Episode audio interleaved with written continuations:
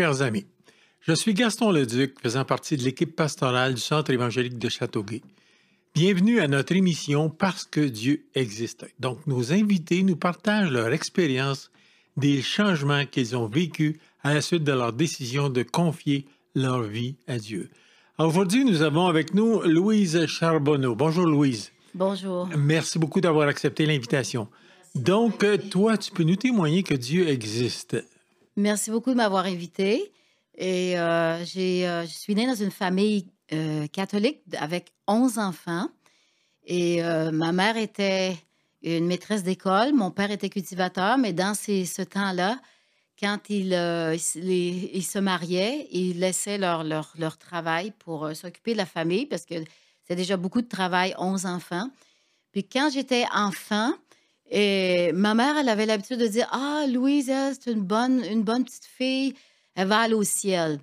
Puis chaque soir, euh, je récitais mon acte de contrition parce que c'est ça qu'on avait appris. Puis j'avais beau peser tous les mots, j'avais beau penser à tous les mots, j'avais toujours le sentiment à l'intérieur de moi que j'étais pas sauvée, que, en- que si je mourais, n'étais pas certaine d'aller au ciel. si je mourais, j'étais même sûre que j'irais pas au ciel. Je Ok. comprenais pas pourquoi ma mère pensait que j'irais au ciel, mais c'était comme ça. C'était en dedans de moi, je pensais pas que j'irais au ciel. Et dans ces années-là, euh, Marie était apparue euh, à Fatima à trois enfants. Puis après ça, j'avais peur que Marie m'apparaisse. Quand je marchais, quand je marchais dans le champ, je me disais, j'espère que Marie va pas m'apparaître. Mais c'est juste comme ça parce que je pensais pas que c'était une apparition qui ferait, qui faisait du bien. C'est ça. Et puis j'ai rencontré euh, Michel, mon mari. Et puis euh, on a on a trois enfants, euh, deux garçons, une fille et six petits enfants. Et puis un septième qui est en route. Mais avant qu'on on vienne au Seigneur, on a eu toutes sortes d'expériences qui n'étaient pas nécessairement très bonnes. Et, mais je me souviens que mon mari m'a dit qu'à l'âge de 12 ans, il était dans les scouts. Et puis, il y avait personne qui était, même ses parents, son père avait fait la guerre, il était sergent-major dans l'armée canadienne. Euh, ils sont il est parti avec un bataillon de 1000 hommes, puis ils sont revenus trois vivants. Mais lui, quand il est revenu, il avait perdu une jambe, puis il avait perdu un œil parce qu'il était responsable pour ses hommes. Donc, quand il y avait un soldat blessé, il fallait qu'il aille sur le champ pour aller le chercher, pour le sortir du champ, mais il y avait des mines dans le champ. Et puis, il était allé euh, à chercher un, j'imagine c'était un des derniers, je ne sais pas, qui était blessé. Il y avait un bâton pour voir, euh, pour voir s'il y avait des mines devant lui, mais quand il, est revenu avec le soldat, il, euh, il reculait, puis il a mis son pied sur une mine. Donc, son pied a volé. Le soldat est mort aussi, puis il a perdu un œil aussi depuis ce temps-là. Donc, c'était pas. Son père croyait pas en, en Dieu. Il disait que Dieu n'existait pas, j'imagine, peut-être parce qu'à cause des horreurs qu'il a vues à la guerre. Et puis donc, euh, Michel, lui, un jour, il avait 12 ans, il marchait sur une voie ferrée, il était tout seul, il était dans les scouts. Et puis, il s'est mis à parler dans d'autres langues. Puis là, il a commencé à avoir peur parce qu'il a jamais, il savait pas qu'est-ce que c'est, parlait en langue, mais ça y est arrivé quand même plusieurs fois. Mais comme il y avait personne pour euh, le diriger, donc il a, laissé tomber, il comme, ça s'est comme éteint après un certain temps, puis il est tombé, il est tombé dans la vie, la vie courante. Il n'y avait pas, il avait pas une, une bonne vie, malgré qu'il a travaillé un bon moment chez euh, Casavant et Frères, dans les orgues Casavant. Il travaillait dans ce temps-là, dans ces jours-là, les, euh, les ordinateurs, ça occupait une pièce entière, donc c'était les premiers ordinateurs. Mais euh, il a fait beaucoup de métiers, beaucoup de choses. Puis euh, à l'âge de 21 ans, il y a eu un gros accident de moto. Et euh, Ton mari, ça? oui, mon mari, oui. Il y a eu Mhm. un gros accident de moto. Il roulait très vite. Et puis, il a frappé un poteau. Puis, quand il a frappé un poteau, il a mis son poignet sur. euh, Il y avait un casque, mais il a mis son poignet quand même un geste, un réflexe pour se protéger. Et puis, il a dit Si tu me sauves, je vais te servir. Donc, il a dit ça avant. avant mais là, il est tombé dans un coma pendant huit jours. Et puis, il était, tout brisé. Deux fractures du crâne, les bras brisés, les jambes brisées, le poignet émietté en 27 morceaux. Il a, il en tout cas, ce qu'il m'a dit, c'est qu'il a fait un an et quatre mois à l'hôpital, tellement. Mais il a fait huit jours dans un coma. Et puis après ça, il est revenu, mais Dieu a entendu le petit mot de prière qu'il a fait avant de tomber, de tomber dans un coma. Il a entendu, puis euh, il a vraiment, il- après ça, il l'a rencontré. Et comment on est venu à Jésus? on avait loué un, un logement. Et puis, en bas de notre logement, il y avait Raymond Lemaire, le pasteur de Saint-Hubert. Ah Oui. Et puis, il y avait une petite imprimerie. Et puis, le, euh, Raymond, un jour, il a frappé à notre porte. Puis, il a dit Bon, je vais couper l'eau. Je vais couper l'eau parce qu'il y avait un problème avec la tuyauterie. Donc, il dit Je vais couper l'eau. Mais il venait, il venait nous dire qu'il allait couper l'eau. Mais il n'a jamais coupé l'eau. Il n'a jamais parlé de ça même. Il nous a commencé à nous parler de Jésus. Puis, ce jour-là, on a juste entendu ce qu'il a dit. Puis, notre vie a été transformée. Il n'a pas même prié avec nous. Il a juste parlé de Jésus. C'est ça qu'on cherchait depuis longtemps. Le lendemain, Michel et moi, on est sortis, on est allé témoigner à nos amis. Et puis après ça, ben, c'est. euh, après ça, ben, Dieu, on a commencé à servir Dieu comme ça. Ça, dans les- vous étiez dans la vingtaine à ce moment-là. Oui, moi, j'avais 21 ans. OK. Ouais. Vous n'aviez pas encore d'enfant? Non, oh, non, non, non. OK. Non. Là, vous avez donné votre vie au Seigneur, vous, aviez dans- vous étiez dans la vingtaine. Puis là, comment ça s'est passé par la suite? Comment, vous avez senti la transformation que Dieu a faite dans votre vie? Ah, Eh bien, de toute façon, notre vie avant était complètement vaine. Complètement vaine. On était découragés. Euh, moi, je voulais mourir. Je disais pas que je voulais me suicider, mais je voulais mourir parce que la vie, pour moi, ça avait aucun sens. On était tous les deux très découragés. Puis à partir de ce jour-là, c'est vraiment une nouvelle, une nouvelle vie qui a entré en nous. Je sais pas, on peut pas expliquer ça, la nouvelle naissance, mais ça se passe comme, comme ça, ça se passe, puis ça- notre vie était vraiment, vraiment changée. Vous étiez que- encouragé. Oui, encouragé. on était encouragés, on savait que Dieu existait. Ah, Avant ça, on croyait même pas en Dieu. Ah non. Non, on cherchait. Moi, je cherchais pas Dieu, mais je, ne savais pas pourquoi j'étais sur la terre. Puis j'espérais juste de mourir parce que j'avais 21 ans, j'espérais mourir parce que je savais que la vie avait aucun, il y avait aucun but dans la vie. Et puis euh, Michel aussi, bon, je sais pas s'il espérait mourir, mais il savait aussi que la vie menait nulle part. Fait qu'après ça, euh, je pense que c'était euh, deux ans après, je pense qu'il est entré dans une école biblique. On est entré dans une école biblique à Québec. Et puis, on a commencé à, aller parler sur les rues. Puis, on était toujours sur la rue. Puis, même, il y avait une, une librairie chrétienne madame, qui était tenue par Madame Desmarais. Et puis, Madame Desmarais, elle me rapportait, il y a, a quelques années avant de mourir, elle dit Ah, dit, je me rappelle de toi. Elle dit Tu étais devant la librairie chrétienne, tu étais enceinte de six mois, puis tu passais, tu parlais aux gens qui passaient. Puis elle, elle était étonnée de ça, que, mais on était, c'était plus fort que nous. Il fallait toujours qu'on sorte pour témoigner. Puis dans l'Église, des fois, ils n'étaient pas contents avec nous parce que on, on voulait trop, on voulait faire des choses, puis c'était pas dans leur euh, visée. Donc, euh, je me souviens, on a fait une, une croisade, une petite croisade d'évangélisation. Puis on- ils nous ont dit, personne va venir. Puis euh, là, on a passé, on a été avec nos amis, on a passé des, des invitations à chaque boîte aux lettres, on a mis une. Puis ça a duré trois soirs, il y avait 500 personnes à chaque soir Ah, dans ouais. une école, dans une salle qu'on a louée dans une école.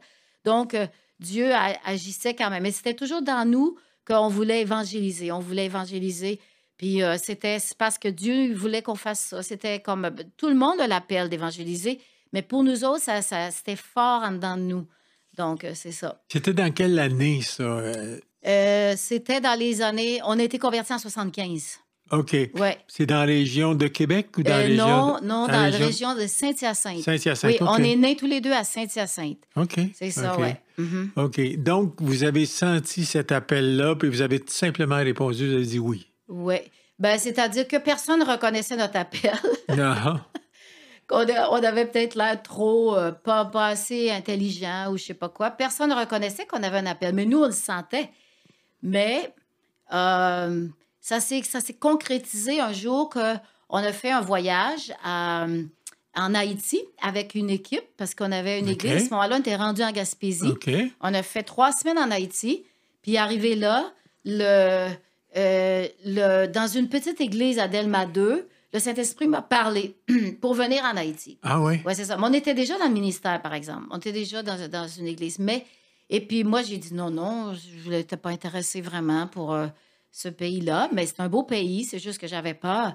Et puis, euh, après ça, le, le soir, il y a quelqu'un qui nous a amenés. On était deux groupes, un des États-Unis puis un du Canada. Quelqu'un nous a amenés sur la montagne à Boutier.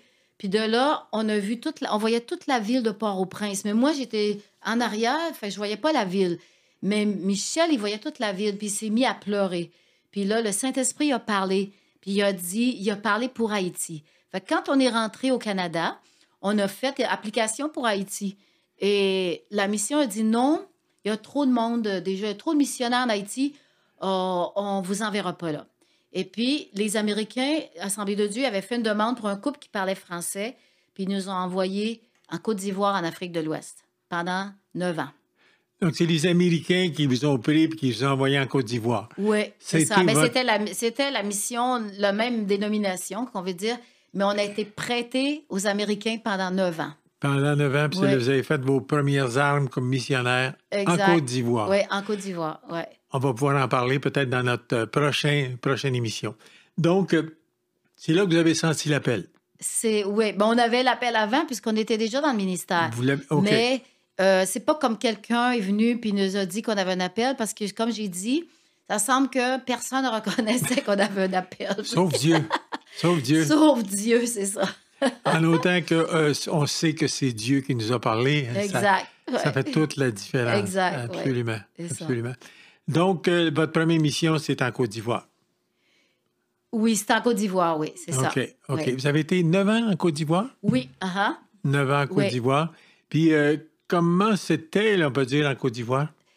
Bon, on est, quand je suis arrivée, premièrement, j'étais enceinte de six mois, et de troisième enfant. C'était le troisième? Oui, c'était le troisième, oui. Puis, euh, ils, nous ont offert une ville au nord de la Côte d'Ivoire, puis ils nous ont offert une ville au sud, euh, pas loin de la mer. On était comme à cinq minutes.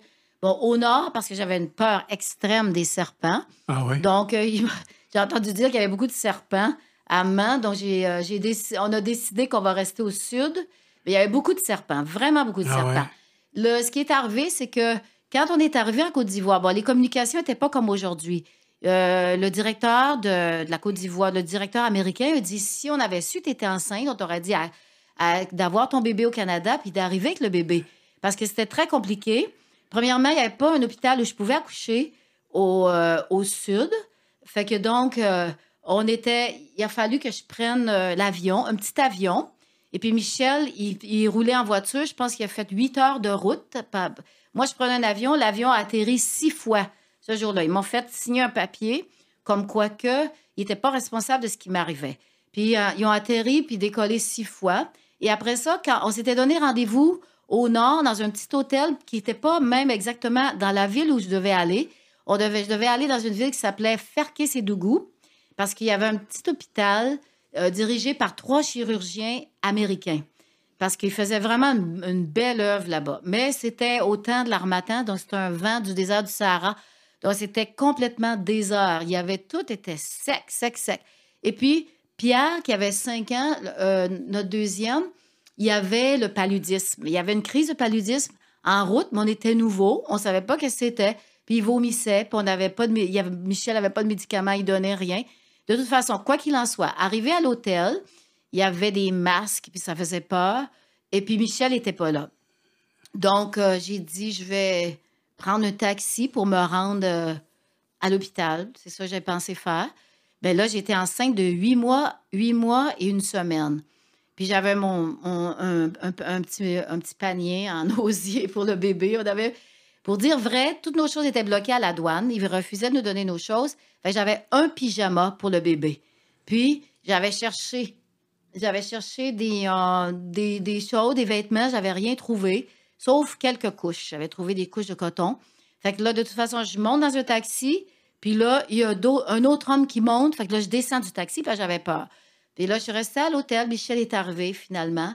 Puis on est allé à, à Ferké-Sédougou, où est-ce que les, il y avait les, euh, les médecins américains. Et puis ça s'est très bien passé. Très, très bien passé. Tout s'est bien passé. C'est là que vous avez été établi pour votre première mission. Non, c'était juste pour l'accouchement. C'était pour l'accouchement seulement. Une semaine seulement, là. Après ça, on est retourné à San Pedro. San Pedro, c'était là qu'on était pour. Euh, que vous euh, étiez établi pour la mission. Oui, c'est ça. Alors, euh, on va, on va peut-être continuer avec ça dans la prochain, prochaine émission. Alors, merci beaucoup, Louise. Maintenant, qu'est-ce que, en terminant, il nous reste une minute. Est-ce qu'est-ce que tu voudrais donner comme message à nos auditeurs qui nous entendent actuellement par rapport à la ce que Dieu peut faire dans leur vie? Eh bien, ce que Dieu peut faire dans leur vie, ils n'ont absolument rien à perdre de donner leur vie à Jésus. Parce que même dans les circonstances difficiles, C'est lui seul qui peut nous aider. Il n'y a personne d'autre parce que c'était là au début c'était tellement difficile en Côte d'Ivoire pour nous. Puis euh, on comptait les mois comme si c'était une sentence. On était là pour quatre ans. Donc on était rendu bon, 10 mois, 12 mois, 20 mois, 22 mois. Puis là, on a dit ouf, faut qu'on arrête de compter les mois, on n'est pas en prison ici. Donc, mais parce que Dieu était là, il nous a soutenus tout le temps qu'on était là. Il vous a gardé puis vous a encouragé. Oui. OK, bien merci beaucoup, Louise, pour euh, ce beau témoignage. On va pas continuer dans un prochain, une prochaine émission. Donc, selon ce le témoignage de Louise, Dieu existe. Est-ce que vous en avez fait l'expérience personnellement? Dieu n'attend que votre décision de lui faire confiance. Donc, si vous désirez en connaître davantage sur ce sujet, vous pouvez laisser un message à mon attention au Centre évangélique de Châteauguay au 450-691-7982. Donc, 450-691-7982. Donc, c'était Gaston Leduc, faisant partie de l'équipe pastorale du Centre évangélique de Châteauguay pour l'émission Parce que Dieu existe. Bonne semaine.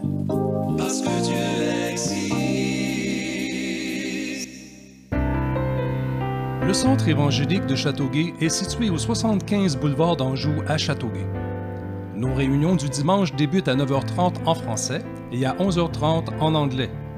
Si vous voulez en savoir plus, nous vous invitons à visiter notre site web au www.cechâteauguay.ca ainsi que notre page Facebook et notre chaîne YouTube où vous pourrez entendre chants, louanges et enseignements en français et en anglais. Que Dieu vous bénisse.